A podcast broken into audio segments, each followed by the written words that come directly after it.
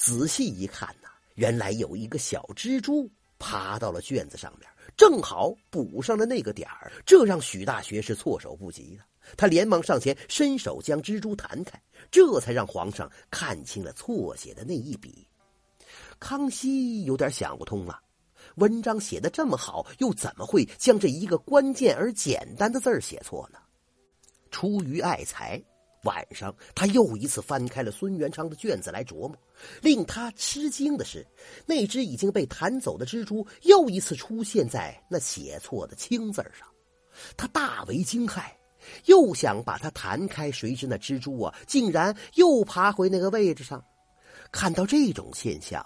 康熙以为是天意，便连夜将许大学士等一般礼部考官召来议事。许大学士啊，见皇上有意将孙元昌点为状元，便奏道：“现在江南书生也有对大清心怀不满的，用尽种种办法诋毁大清入主中原。皇上最好将孙元昌召来一问，也许能问出一点底细，然后再行定夺，为时不晚。”康熙想想也有道理，便传旨召孙元昌，问他为什么将那个“清”字少写了一个点孙元昌回答说：“哦，那个‘清’字并非是我故意写错，只是在写这段文章的时候啊，我点燃了一炷香。”忽然神志模糊，笔不胜利。现在想来，也许那“青”字上少写一点，是上天之意，让我犯了糊涂，好让君王以宽大胸怀对待一个立志报国的书生，以正大清汇风合唱。康熙一拍龙案：“小小江南书生，你这是典型的自作聪明。朕怎么会相信你这连天的鬼话？你不怕朕杀了你吗？”孙元昌吓了一个寒颤，差点尿了裤子啊！小生说的句句都是实话，望皇上圣察。许大学士接着又问：“哼，那黑蜘蛛三番五次爬回青字上，扮作一点，莫不是你用妖法操控？”孙元昌想了想，说道：“哦，那是本县的王县令送我一方成泥砚，上有荷花，花上落有蜻蜓。”我研读时常有蜘蛛，以为那是真的蜻蜓，便从梁上俯冲下来捕食，结果掉进砚池，九死一生。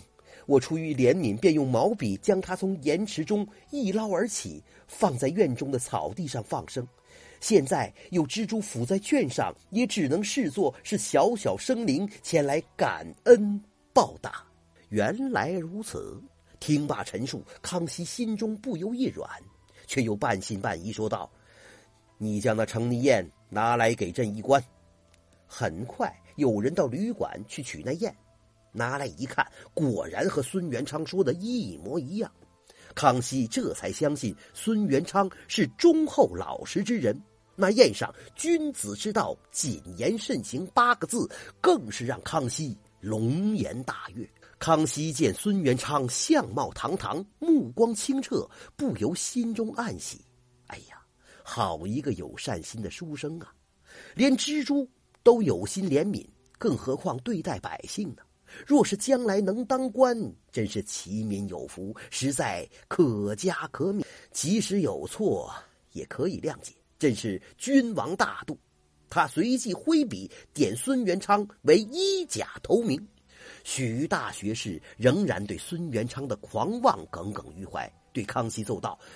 为留青史，此科状元当与他科不同，亦显出大清皇家威仪，不可侵犯。不若赐他做白字状元吧。康熙一想有理，虽然皇恩浩荡，惩戒还是不可少的，便特许在此科状元前面加了一个“白”字。于是孙元昌变成了不折不扣的白字状元了。经过这一次惊吓，孙元昌再也不敢卖弄聪明，终于变成了一代好官。这正是恃才傲物孙元昌，一字险些把命亡。喜宴池上救蜘蛛，终成白字状元郎。